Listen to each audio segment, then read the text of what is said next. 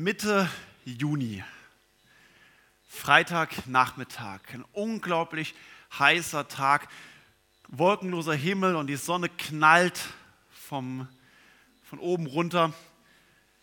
Stehe ich gemeinsam am Freitagnachmittag mit, mit weiteren Mitarbeitern und Teilnehmern von unserem Jugendkreis, von meinem Heimatjugendkreis am Bahnhof. Und wir warten drauf, bis der Zug kommt und hoffentlich viele Schüler kommen von der Schule nach Hause in unseren Ort und dann nach Hause. Und wir haben dort ähm, aufgebaut, so eine Bank und große, äh, große Kühlboxen drauf, randvoll mit Capri-Eis. Und an jedes Eis dran getackert eine, ein Flyer, wo drauf steht Maranatha, der erfrischend andere Jugendgottesdienst, heute 19 Uhr. Und wir standen da erwartungsvoll und dann kam der Zug brechend voll und natürlich, wenn Eis verschenkt wird an einem heißen Tag, geht weg wie warme Semmel am Sonntagmorgen. Ähm, und abends so ab halb acht, wir alle, äh, ab halb sieben als Jugendkreis, wir sind ganz gespannt, so, wie viel werden kommen, werden sie uns die Bude einrennen, werden es nur ein paar sein. Die Spannung steigt und wir warten und warten und warten. Und dann ist es halb acht und es ist kein einziger gekommen. Ernüchterung. Was haben wir falsch gemacht? Wir haben doch eingeladen. Wir haben sogar Eis gekauft und verteilt. Und jetzt? Den Jugendgottesdienst haben wir trotzdem gemacht. Ich habe die Predigt dann etwas umgebaut, von evangelistisch eher zu ermutigend äh, für meinen Jugendkreis. Tja, einladendes Stil. Heute sind wir bei diesem Predigtthema einladend. Darf ich reinkommen? Ja, von welcher Seite? Wer hat mal an so einer Einladeaktion mal teilgenommen? Wer war mal bei so einer Flyer-Aktion dabei oder hat mal bei sowas dabei gewesen von euch? Ah, doch, gute Hälfte, ja, schön. Ich glaube, es wird ganz oft gemacht, Flyer verteilt, ähm, wenn ein großes Event ist. Zum Beispiel ist auch bei uns der Kinderferienclub draußen, steht hier auch die Flyerbox, wo man Flyer mitnehmen kann, Flyer verteilen kann.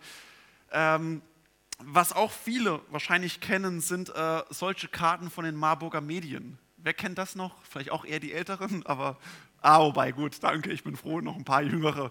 Ähm, also einfach, wo Karten verschenkt werden, wo Trostpflaster draufsteht und dann ist auch wirklich ein Pflaster drin und dann ein, eine Botschaft das, oder genau gute Worte für schwere Tage oder was in Thai auch für nicht deutschsprachige.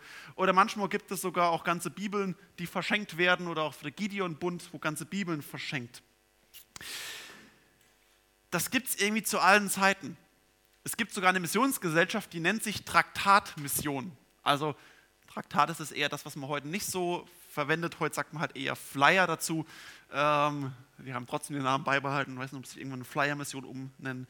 Aber gerade so die, die Marburger Medien sind da irgendwie dafür bekannt, einfach sehr kreative Karten zu machen, Trostpflaster und dann einfach einen Spruch äh, und dann einfach innen drin, auch für die, die nicht so gern lesen, vielleicht noch überschaubar und mit dem Ziel am Ende, Gott heilt Menschen mit zerbrochenen Herzen und verbindet ihre Wunden.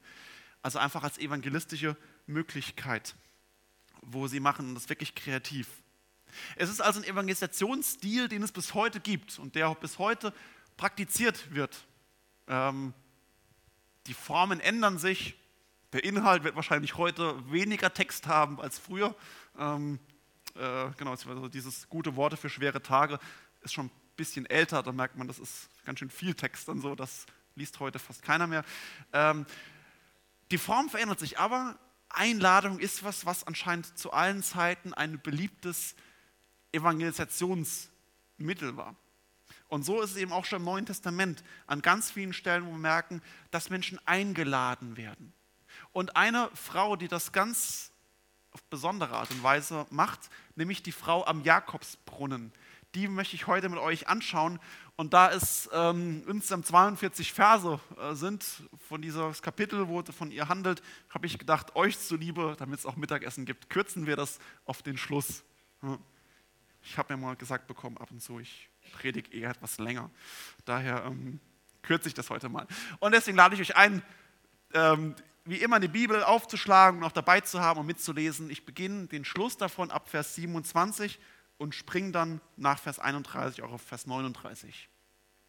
Also Johannes, Johannes Evangelium Kapitel 4. Unterdessen kamen seine Jünger und sie wunderten sich, dass er mit einer Frau redete.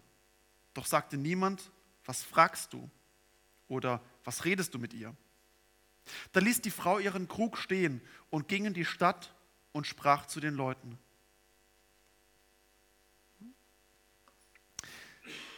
Kommt, seht einen Menschen, der mir alles gesagt hat, was ich getan habe, ob er nicht der Christus sei. Da gingen sie hinaus, gingen sie heraus aus der Stadt und kamen zu ihm. Und jetzt überspringe ich ein Gespräch zwischen Jesus und seinen Jüngern, noch weiter in Vers 39. Es glaubten aber an ihn viele der Samariter aus dieser Stadt, um der Rede der Frau willen, die bezeugte, er hat mir alles gesagt, was ich getan habe. Als nun die Samariter zu ihm kamen, baten sie ihn, bei ihm zu bleiben. Und er blieb zwei Tage da. Und noch viel mehr glaubten sie um seines Wortes willen und sprachen zu der Frau, von nun an glauben wir nicht mehr um deiner Rede willen, denn wir haben selber gehört und erkannt, dieser ist wahrlich der Weltheiland.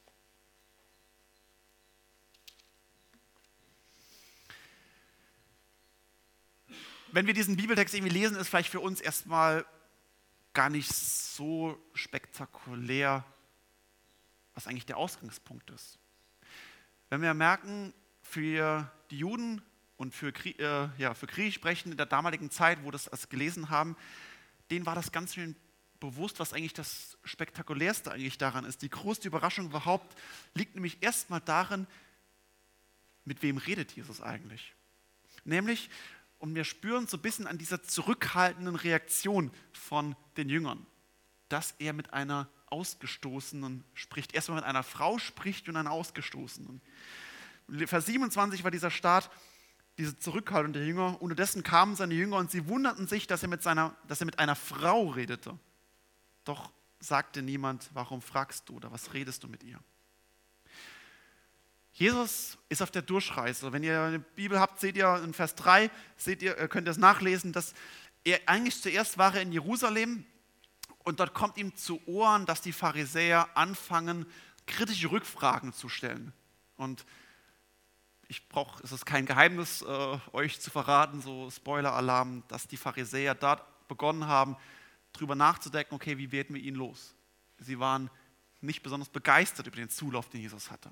Und sie fangen an zu reden, oh, mm, okay, könnte er gefährlich werden. Und das ist die Situation, warum Jesus sagt, okay, wenn das hier losgeht, diese kritische Haltung, dann gehe ich. Dann gehe ich aus Jerusalem weg. Und das ist das erste Mal, dass er abreist aus Jerusalem. Und ich habe euch hier eine Karte mitgemacht. Er verlässt Jerusalem und reist wieder nach Nordisrael. Also das hier ist Israel, so wie es auch bis, wie es heute auch wieder ist. Ähm, und hier ist Jerusalem, ähm, wo Jesus sich befindet.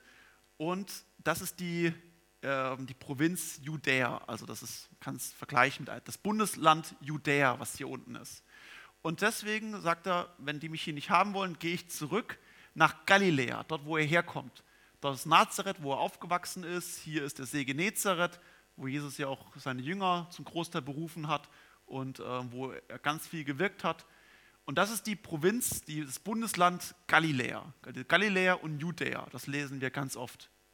Und wenn er jetzt hier durchreisen will, wenn er zurück in den Norden kommen will, muss er eben durch dieses Bundesland in der Mitte. Und das ist Samarien.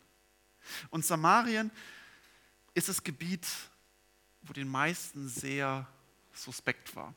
Vielleicht so, wie man sagen kann, für die Badener, wenn ich so nach Schwaben muss. Muss ich da wirklich durch? Okay, das ist ja. Mit denen will man nicht. Okay, wir haben auch Schwaben, oder? Und unter uns, aber ja.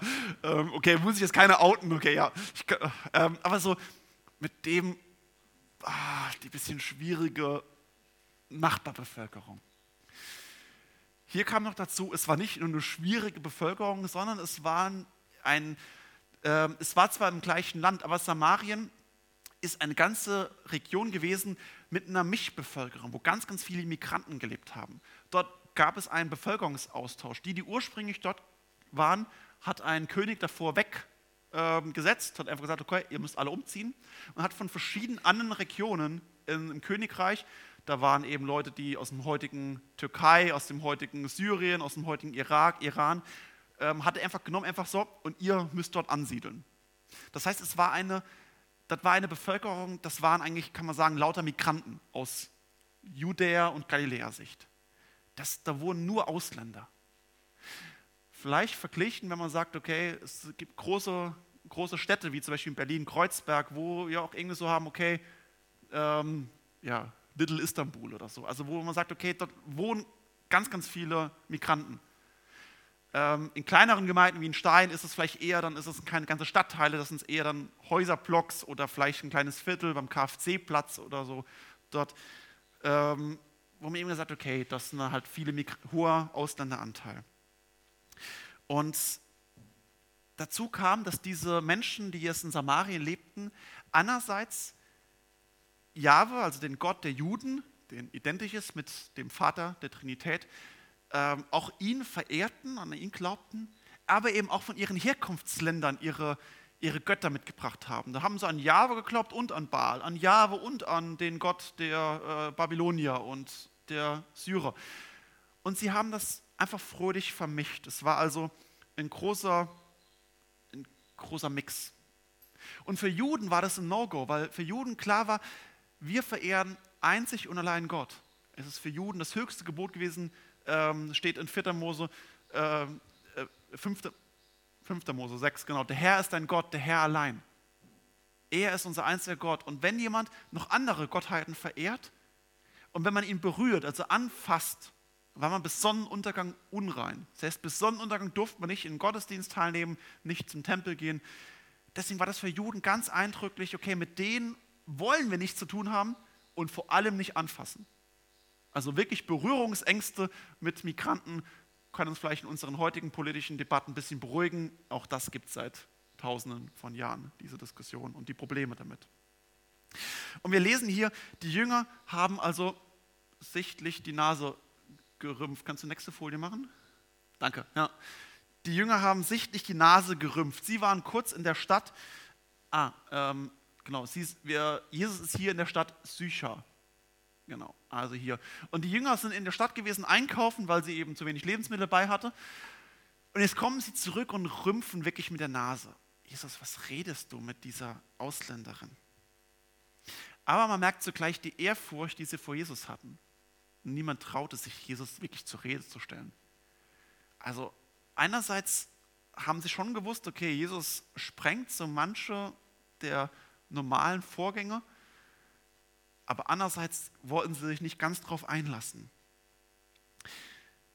Das war für sie eine Ausgestoßene, mit der redet man doch nicht. Dazu kommt mit einer Frau. Jesus, du als Rabbi, du redest doch nicht mit einer Frau. Du hast hier uns als Zwölferkreis, red nicht mit so jemand. Wir merken aber noch, die Frau ist nicht nur von den Jüngern wie Ausgestoßene behandelt worden, sondern sie wurde auch von ihrer eigenen Stadt als Ausgestoßene behandelt. Im gleichen Kapitel in Vers 6 und 7 lesen wir, es war aber dort Jakobs Brunnen, also das ist der Brunnen, den der Erzvater Jakob gegraben hat. Ähm, und weil nun Jesus müde war von der Reise, setzte er sich am Brunnen nieder. Es war um die sechste Stunde. Da kam eine Frau aus Samarien, aus der Stadt Sycher eben, um Wasser zu schöpfen. Die Juden rechnen die Uhrzeit immer nach Sonnenaufgang und gehen so als Fixpunkt immer 6 Uhr am Morgen nehmen. Das heißt, die sechste Stunde ist dann 12 Uhr am Mittag. Dann, wenn die Sonne am höchsten steht. Wer hat mal im Mittelmeerraum Urlaub gemacht? Mama? Ja, auch ein Teil, ja. Was läuft um 12 Uhr im Mittelmeerraum? Genau, der Schweiß läuft dort, sonst nichts. Das war's. Ja. Um 12, so von 11 bis 15 Uhr ist dort nichts. Man kann dort nichts machen, weil alles zu hat. Jeder liegt in der Sonne oder im Schatten und döst, schläft, guckt Fernsehen, was auch immer. Und so war es dort auch in Israel. Es ist Mittelmeer, es ist heiß, dann arbeitet man nicht. Und vor allem nicht den Weg aus der Stadt Sycher hinaus, wo kein Schatten nichts ist, und dort Wasser zu schöpfen. Das macht man nicht mittags. Man geht Wasser holen, geht man am Morgen früh oder abends spät. Und man geht auch nicht allein, weil man muss diesen großen, schweren Tonkrug, auf, haben die Frauen immer auf dem Kopf balanciert und man ist da rausgelaufen, musste dann quasi gemeinsam Wasser schöpfen. Und das hat Zeit in Anspruch genommen, immer runterlassen und das war anstrengend, deswegen hat man es immer gemeinschaftlich gemacht. Man ist immer als Gruppe, die Frauen sind immer so als Frauengruppen gemeinsam gegangen. Dass diese Frau hier allein kommt, zur Mittagszeit, dann, wenn niemand sich bewegt, ist ein deutliches Zeichen, das ist eine Ausgestoßene. Sie kommt, sie kommt allein. Sie will mit niemandem was zu tun haben und niemand will was mit ihr zu tun haben. Sie ist eine Ausgestoßene. Und warum? Das gibt auch einen Hinweis im Gespräch zwischen Jesus und ihr, Verse 16 und 18, 16 bis 18. Jesus spricht, äh, Jesus spricht zu ihr, geh hin, ruf deinen Mann und komm wieder her. Die Frau antwortete und sprach zu ihm, ich habe keinen Mann. Jesus spricht zu ihr, du hast recht geantwortet, ich habe keinen Mann. Fünf Männer hast du gehabt und der, den du jetzt hast, ist nicht dein Mann. Das hast du recht gesagt. Also die Frau war mehrfach verheiratet gewesen und mehrfach geschieden worden. Und mit dem, dem sie jetzt zusammengelebt hat, ähm, war sie, oder mit dem sie jetzt zusammenlebt, ist sie nicht verheiratet. Scheidung, Wiederheirat und Zusammenleben beziehungsweise Sex vor oder ohne Ehe.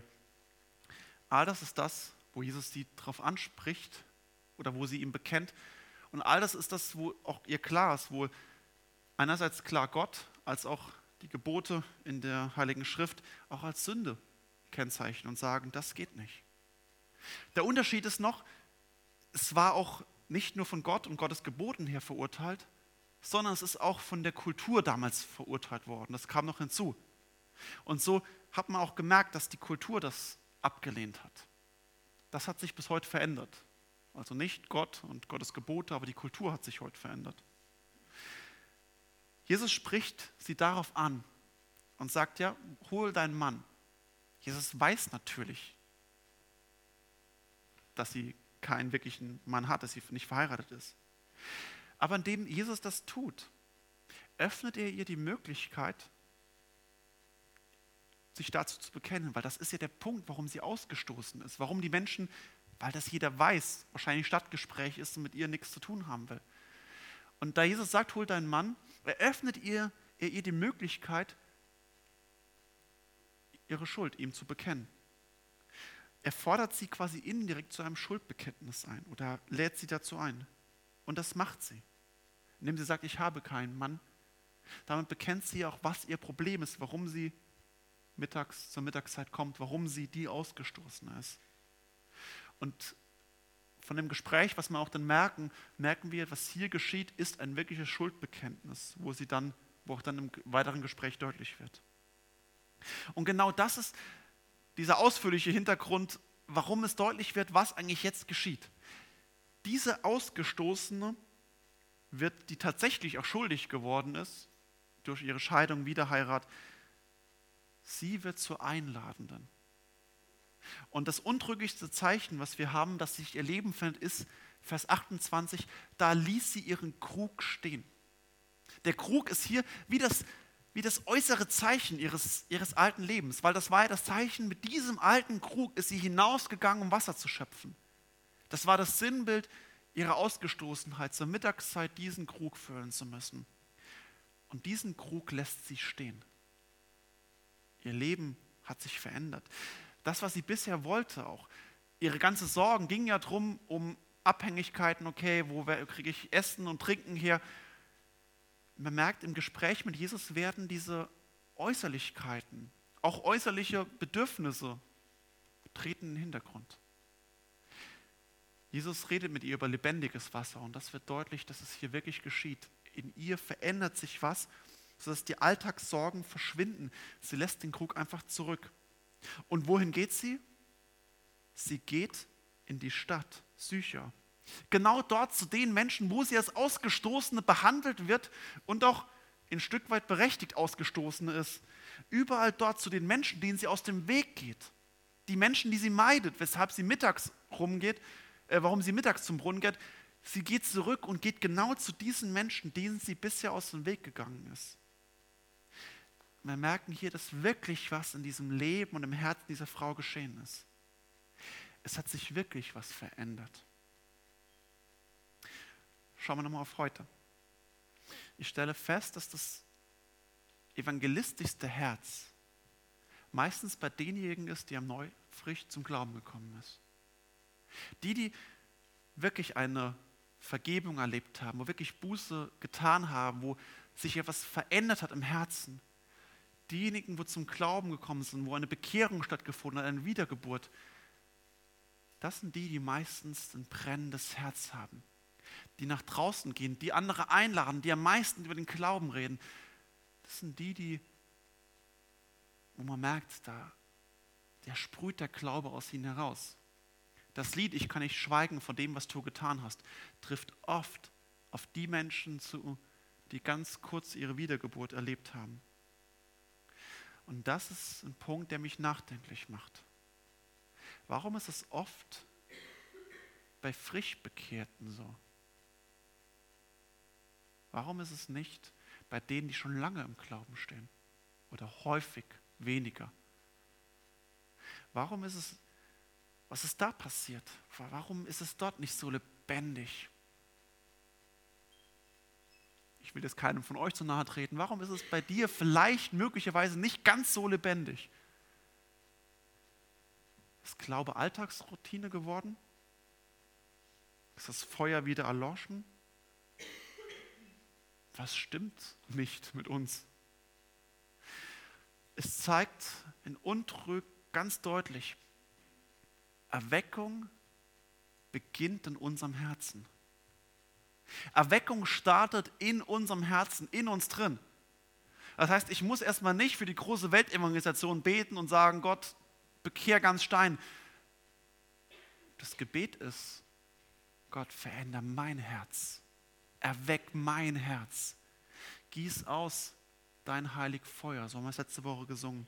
Rühr Herz und Lippen an erweck mein Herz. Und wenn du vielleicht gesagt hast, ja, oder vielleicht bei dir selbst merkst, das ist nicht so ganz lebendiges Feuer, dann ist das eigentlich die Hauptaufgabe. Fang an zu beten, dass Gott dein Herz entzündet. Dass Gott in dir ein neues Feuer entfacht, dass er einen Heiligen Geist sendet und in dir drin anfängt. Und dass er dieses Feuer der Leidenschaft in dein Herz gibt. Das sollte eigentlich unser tägliches Gebet sein. Und das müssen wir eigentlich lernen.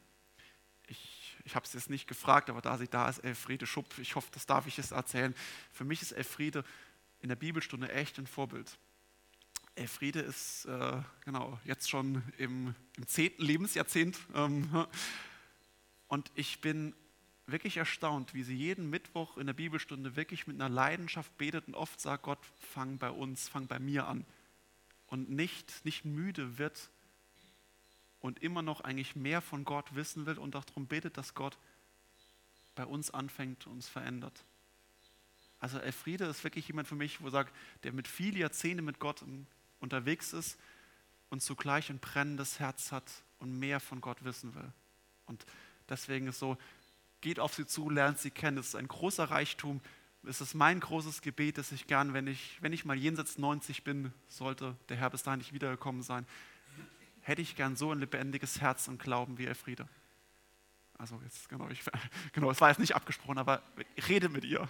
Es ist wirklich für mich ein großes Vorbild. Und wir können noch was von dieser Frau lernen die dieses lebendige Herz hat. Nicht nur diese Bitte um ein lebendiges Herz, sondern auch wie sie diese Einladung durchführt. Wir lesen, dass sie hingeht und in Vers 29 sagt, kommt, seht einen Menschen. Wenn ich jetzt dieses Kapitel lese, muss dieses einen Menschen eigentlich mich erstmal stutzig machen. Mensch? Jesus geht sich offen zu ihr in Vers 26 explizit zu erkennen geben, ich bin der Christus. Warum kommt nun die Frau hier mit dieser hypothetischen Frage? und sagt, einen Menschen, frag doch mal, ob er nicht der Christus sei. Das macht sie ganz bewusst, dieses Vorgehen bei der Einladung. Wenn sie durch die Stadt gelaufen wäre und gesagt hätte, ich habe den Christus gesehen, ich habe den Christus gesehen, hätte jeder gedacht, ja, ja, komm. Die, gerade die, ja, ja. Mhm. Wenn der Christus kommt, wird er sich natürlich der zeigen. Ja, klar. Sie hat sich lächerlich gemacht. Niemand hätte ihr geglaubt. Das war klar, so einer glaubt man nicht. Auch viele heute, viele unserer Zeitgenossen sind, die wollen sich nicht vorschreiben lassen, was sie zu glauben haben. Auch zu Recht. Durch Ideologien, aber auch Einflüsterungen von der Werbung, wo uns versprechen, wenn du das kaufst, dann ist es wirklich toll, das ist was wirklich Gutes, das und das brauchst du. Wir sind alle ab, ein Stück weit vorsichtig, wenn jemand steht und uns was ganz Tolles verkaufen andrehen will. Was die Frau sagt, ist, kommt, seht. Und das ist ein zutiefst biblischer Ausdruck. Es ist das, was die Engel sagen am Ostermorgen zu den Frauen am Grab. In Vers 6, Matthäus 28, Vers 6 sagen die Engel zu den Frauen, kommt her und seht die Stätte, wo ihr gelegen hat. Und auch im Johannesevangelium in Kapitel 1 kommt Philippus zu Nathanael und sagt, hey, ich habe einen Christus gesehen. Und er sagt, was soll da oben aus Galiläa schon Gutes kommen? Und dort sagt Philippus, komm und sieh es, Nathanael. So werden, wird Nathanael als Jünger berufen. Und auch später werden in Apostelgeschichte 4, Vers 20 Johannes und Petrus vor dem Hohen Rat, als sie sich zur Rede gestellt werden, auch dort sagen sie in äh, Vers 20, wir können es ja nicht lassen, von dem zu reden, was wir gesehen und gehört haben. Es ist ein biblisches Prinzip. Komm und sieh. Komm mit und sieh es dir selbst an. Unsere Aufgabe ist, nicht den anderen zu bekehren, nicht dem anderen irgendwas aufzuschwatzen. Ich muss kein, ich kann nicht mal Menschen bekehren. Ich muss sie nicht überzeugen. Ich kann mich nicht für jemand anderes entscheiden. Was ich aber machen kann, ist, ich kann einladen zu diesem Jesus. Komm, sieh es und begegne ihm. Und wenn er sich dir offenbart, dann wirst du sehen und erkennen. Komm mit und sieh. Und genau das macht die Frau und genau darin wird sie zum Werkzeug Gottes. Sie macht das ganz alltäglich und es ist keine besonders große Sache, aber sie wird zum Werkzeug Gottes. Und wir sehen dieses kleine Wunder, was auf ihre Einladung hin geschieht. Da gingen sie aus der Stadt heraus und kamen zu ihm. Anders als bei der Einladungsaktion bei unserem ersten Jugendgottesdienst, wo wir gewartet haben und nichts passiert. Hier ist wirklich jemand gekommen. Wir wissen nicht, wie groß waren, was für Massen waren oder ob es nur ein kleiner Teil der Stadt war. Später steht, viele kamen zum Glauben. Es kamen auf jeden Fall Menschen. Warum hat das wohl geklappt bei ihr? Weil bei ihr das Herz sichtbar wurde. Sie rannte durch die Stadt und sagt, der hat, der hat mir alles gesagt, was ich getan hatte. Dass sie anfängt darüber zu sprechen, wo sie gescheitert ist. Das ist das Zeugnis, wo sie merkt, in ihrem Herzen ist was verändert und das haben die Menschen ja abgespürt. Hier ist ein Mensch mit einem brennenden Herzen. Wenn wir dafür beten, dass Gott uns das Herz erweckt, dann merken das Menschen, das, was in unserem Herz geschehen ist. Und das haben sie ihr abgespürt und deswegen wurden sie neugierig und kamen. Und am Schluss in Vers 39 lesen wir von diesem tatsächlichen Wunder. Es glaubten aber viele an ihn, viele der Samariter aus dieser Stadt, um der Rede der Frau willen, die bezeugte, er hat mir alles ge gesagt, was ich getan habe.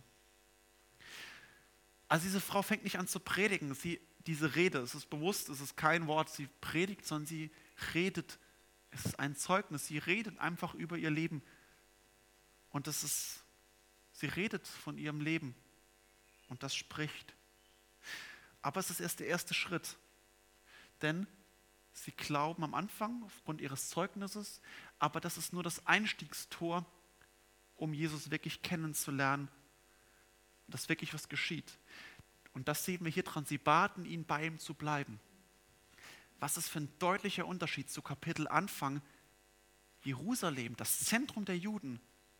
Dort fangen sie an, wie sie ihn loswerden wollen und treiben ihn somit aus der Stadt.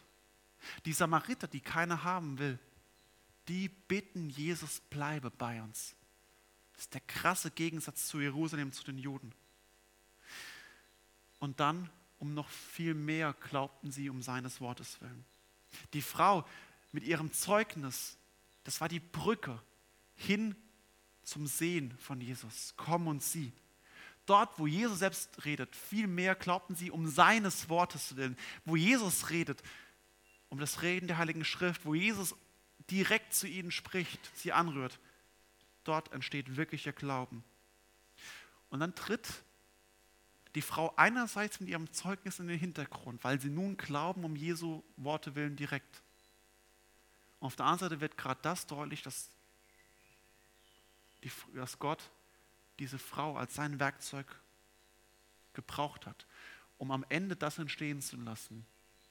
Denn wir haben selber gehört und erkannt, dieser ist wahrlich der Weltheiland. Heiland, ein Wort, was wir wahrscheinlich eher weniger im Alltagsdeutschen verwenden.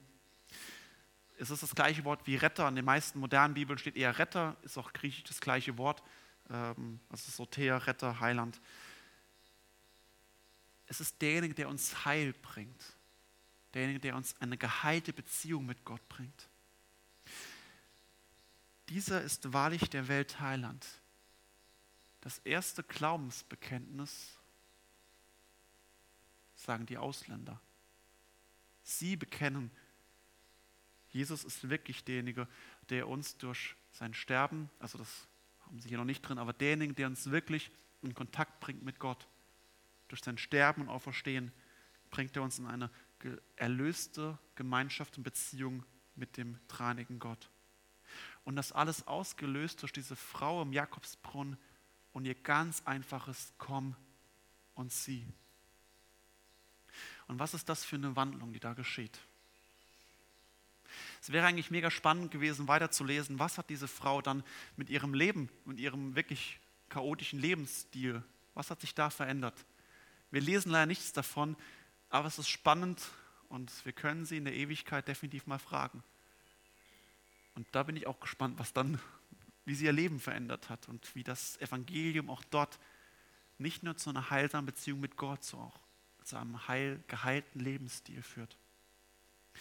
Egal, ob du Ausgestoßener bist und behandelt wirst, ist es unser tägliches Gebet, es sollte es sein, dass Gott unser Herz verändert. Und dass, wo er unser Herz verändert, dass wir dann mitgenommen werden und auch so mit einer Einladung kommen an andere Menschen. Komm und sieh, komm, sieh diesen Herrn. Und das kann ganz unterschiedlich eben sein, dieser einladende Stil. Das kann wirklich sein, indem ich Flyer verteile. Das kann sein, dass ich mit Menschen spreche, dass ich Menschen zu konkreten Veranstaltungen wie dem KFC oder dem Heiligabend-Gottesdienst oder im Gottesdienst oder im Hauskreis einlade. Besonders kreativ finde ich zum Beispiel auch unser ehemaliger äh, Vermieter. Die haben immer so kleine Tütchen vorbereitet gehabt und immer wenn der DHL Bote bei ihnen ähm, geklingelt hat. Gut, die haben jetzt nicht ganz so viel bestellt wie wir, sonst würden sie arm werden. Aber dann haben sie immer, ähm, haben sie immer ähm, dem was mitgegeben. Eine kleine Tüte, da war eine Gideon-Bibel drin. Es war ein Flyer von, äh, äh, von Marburger Medien drin. Es war eine Einladung zu, ihrem, äh, zu ihrer Gemeinde drin und immer äh, Haribo, so diese Mini-Goldbeeren-Packung, Tüte haben sie immer vielen Dank, dass sie uns das Paket gebracht haben. Hier haben sie auch was Kleines zurück.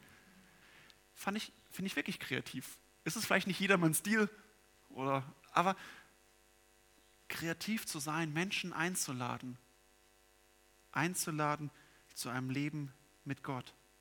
Und ich muss ihm nicht alles erklären. Ich kann einfach sagen, hey, komm mit und sieh, lern diesen Herrn kennen. Entscheidend ist, diese Brücke zu sein.